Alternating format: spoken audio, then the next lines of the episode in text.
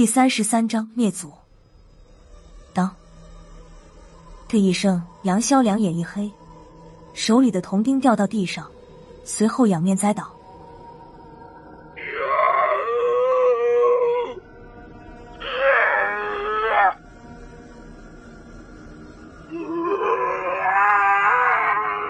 前面百十来具干尸一起扑上来。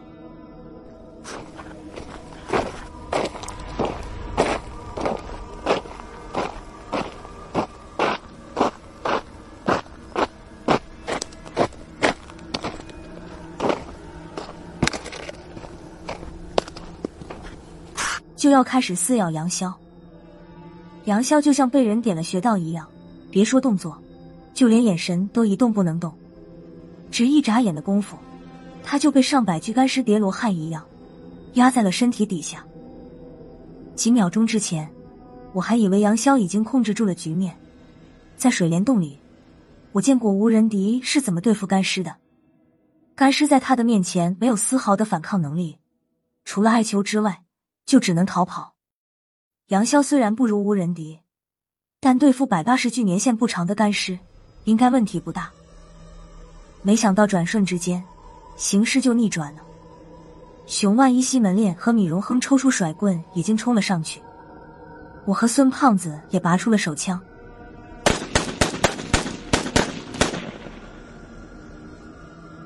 砰砰砰，先是一梭子，打翻了压在最上面的几具干尸。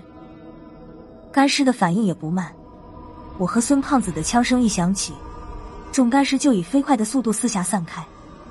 熊万一他们几个冲过去之后，地上只躺着杨潇和几具干尸的尸体。孙胖子调转枪口，向四周看去，疑惑的问道：“辣子，姓陶的呢？”我这才注意到，本来还站在不远处的陶相空，这时已经不见了踪影。人哪儿去了？我举着手枪转了一圈，也没看见他的影子。孙胖子举着手枪，站在了我的背后，我们背靠背，也算是一种防御的姿态了。他在我背后说道：“那孙子刚才还在，一眨眼，人就不见了。不光陶向空，就连刚才吐了杨潇一脸黑血的赵明敏也消失不见了。不过这时我们也顾不上陶向空了。”熊万蚁和西门烈已经把杨潇抬了回来。这时再看杨潇，他脸上的黑血就像墨汁一样，和尸油不同，这黑血擦都擦不掉，就像长在杨潇脸上一样，有些已经渗进了肉里。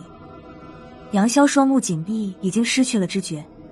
我扒开他的眼皮，他眼窝里立刻涌出来一股鲜血，我吓了一跳。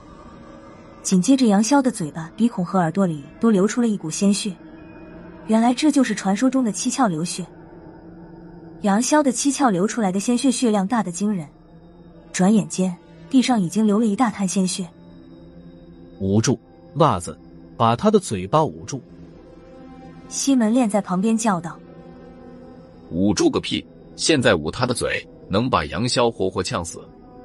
没办法，只能让他把血流出来。”孙胖子说着，已经蹲下来，想要给杨潇侧侧身，方便他嘴里的血流出来。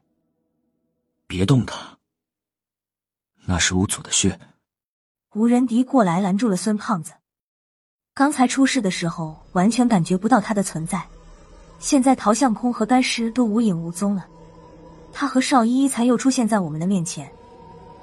吴仁迪说道：“你们看好四周，沈万。”你来帮忙，邵依依，你就在我旁边待着。虽然都能看出来吴主任实力大跌，不过他说的话，我们几个还是不敢装作没听见。孙胖子他们几个向外走了几步，给我们留出了一块空地。吴仁迪扶着杨潇的头，然后他咬破了自己的食指，将自己的鲜血涂抹到杨潇脸上。我眼睁睁看着杨潇脸上的黑血一沾到吴仁迪的鲜血。立刻就变得稀薄起来，这情形像极了尤物遇到了清洁剂。吴主任随随便便擦了几下，杨潇脸上的血污就被擦得一片狼藉。现在杨潇脸上就像画了个小花脸，不过自打那层黑血被擦掉以后，他的七窍也不再流血了。见杨潇基本上脱离了危险，我才对吴仁迪说道：“你刚才说杨潇脸上的血是巫祖的血，就是云南水帘洞的巫祖。”吴仁迪没理我，他将那个装着尸油的小瓷瓶掏了出来，拧开盖子，接着做了一个让我差点当场吐出来的动作。只见吴主任将瓷瓶里的尸油倒进了杨潇的嘴里，熊万一已经捂上鼻子，他大叫道：“什么味是尸臭味？这么大的尸臭味，来头肯定不小，都小心点，有状况，这次是个大 boss。”熊万一他们都闻到了那股臭味。他比我强点，马上就闻出了那是尸臭的味道，只是他没有闻出来臭的来源在哪。这边，杨潇被灌下半瓶尸油之后，已经睁开了眼睛，他眼神有点迷离的看了吴仁迪一眼，咂巴咂巴嘴，又看见了吴仁迪手里的小瓷瓶，问：“你刚才把什么东西灌进我嘴里了？”吴仁迪的脸上没有任何表情。自顾自将小瓷瓶拧好盖子，道：“你非要打听清楚吗？”杨潇心里已经有点明白，他支撑着从地上站了起来。刚起来他就忍受不住，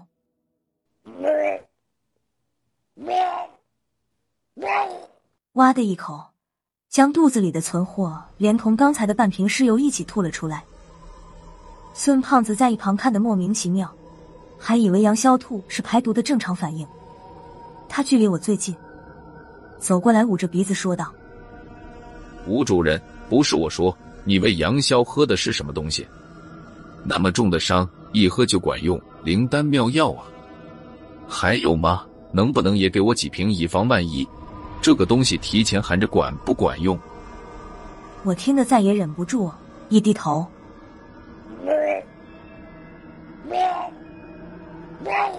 哇的一声。蹲在杨潇旁边，也跟着吐了起来。我将苦胆水都吐出来之后，孙胖子还一脸诧异的看着我。辣子，没事吧？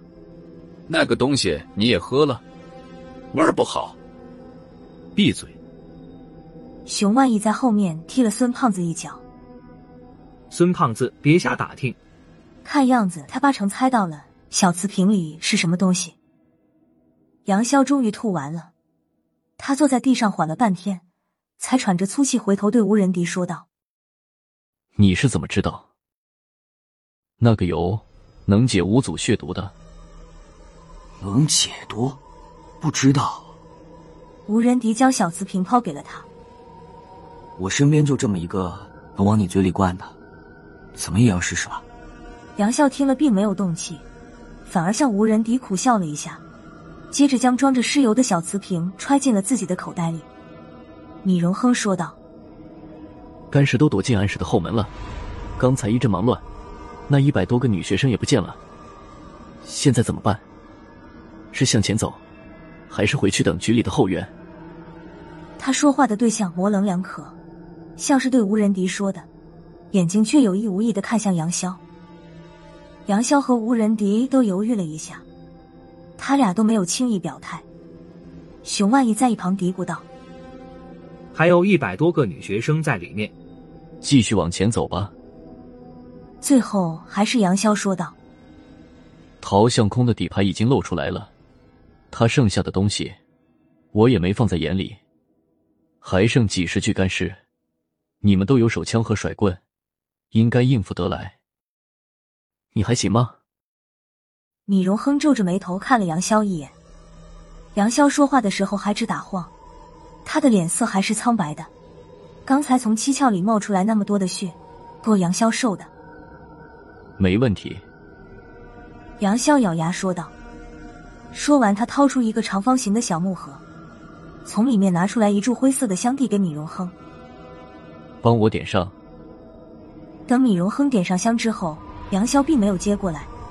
他也咬破了自己的食指，将一滴鲜血，刚才血流的太多，现在挤了半天才挤出来一滴血，滴在那炷香的火头之上，吱的一声轻响，香头被鲜血滴灭。没想到的是，香虽然灭了，但是香头处冒出了一线青烟。这一股青烟就像有意识一样，慢慢悠悠的朝密室里面飘去。这一幕我看着眼熟。好像萧和尚在大清河下的地洞里也用过类似的方法，只是杨逍的更像模像样一点。过了大概一袋烟的功夫，也没见密室里有什么动静，杨逍才说道：“进去吧，里面应该没什么事了。”什么？你和孙大圣先进去？凭什么？孙胖子一听就急了。凭什么我们俩先进去？要进也是大家一起嘛，不是我说，人多力量大。杨潇说道：“里面就是一条小道，进去那么多人，都挤在一起，出了事都出不来。”孙胖子还是不甘心。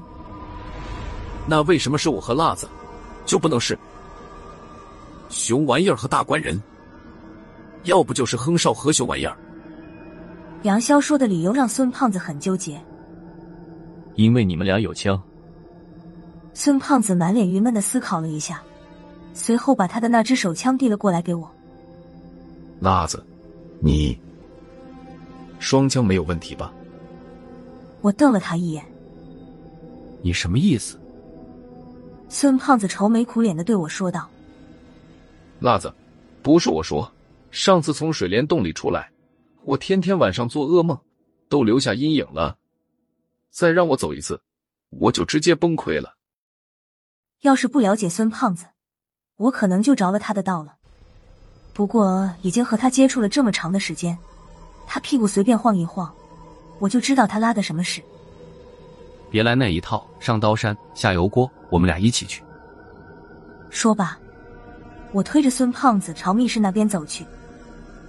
孙胖子虽然是一百二十个不情愿，还是被我推着慢慢朝密室走去。走到密室门口的时候，里面黑洞洞的，孙胖子看不清里面的状况，不敢贸然进去。他看不见，我却看得一清二楚，里面空空荡荡的，没有什么埋伏。孙胖子想拦我时已经晚了，我一脚跨了进去，转动枪口四下观察了一下，没发现什么不对劲的地方，这才回头对孙胖子说道：“进来吧，里面安全。”孙胖子先探进来半个头，拿着手电把密室的各个角落都照了个遍，确定没有危险之后，才小心翼翼的走了进来。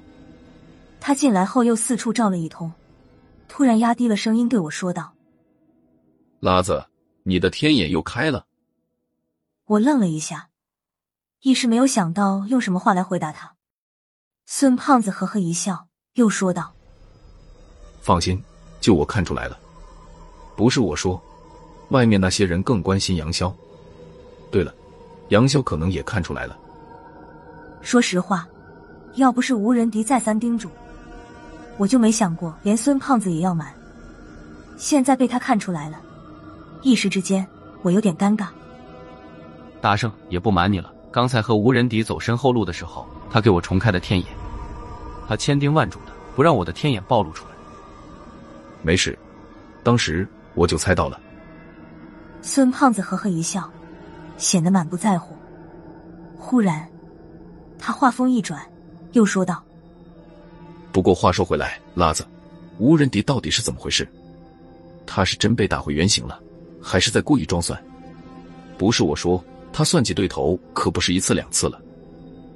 我苦笑了一声，说道：“这个我真不知道，你还是自己去问他吧。他要是心情好准，能告诉你。”算了吧。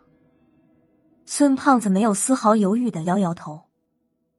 他就是真的打回原形了，我也惹不起他。再问你一句，那个邵依依到底和他什么关系？这个总能说吧。我犹豫了一下，依着孙胖子的机灵劲儿，吴仁迪和邵依依的关系，他早晚也会知道。现在早一点知道，应该没有什么关系。我刚想开口，就听见吴仁迪在外面大声喊道：“你们俩别废话，快点向前走！”我和孙胖子同时一激灵，就听他呵斥人这口气，被打回原形也弱不到哪儿去。孙胖子向前走了几步。回头向我做了个鬼脸，用极低的声音向我说道：“他八成是装的，这次不知道又要谁倒霉了。”我和孙胖子继续向前走着，一直到了密室的后门。我能感觉到门后面危机重重，不知道会有多少干尸埋伏在那里。孙胖子好像从我的脸上看出了点什么，他拽了我一把，回头喊道：“进来吧，里面安。”全字还没有出口，密室的后门砰的一声被撞开，三四十具干尸争先恐后的从外面冲了进来。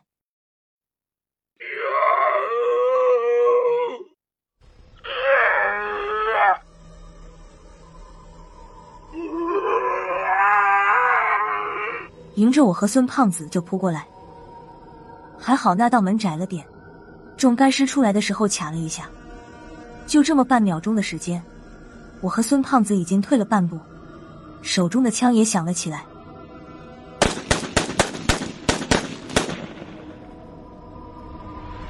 一梭子子弹打出去之后，撂倒了十几具干尸。民调局特制的子弹对付干尸，威力还真是惊人。只要打中了要害，当场就彻底死亡。有一具干尸被孙胖子的子弹击中后，没有打中要害。就见这具干尸肚子上的伤口正以极快的速度往四周扩大，转眼之间，一个小枪眼变成了一个海碗大小的伤口。再看那具干尸，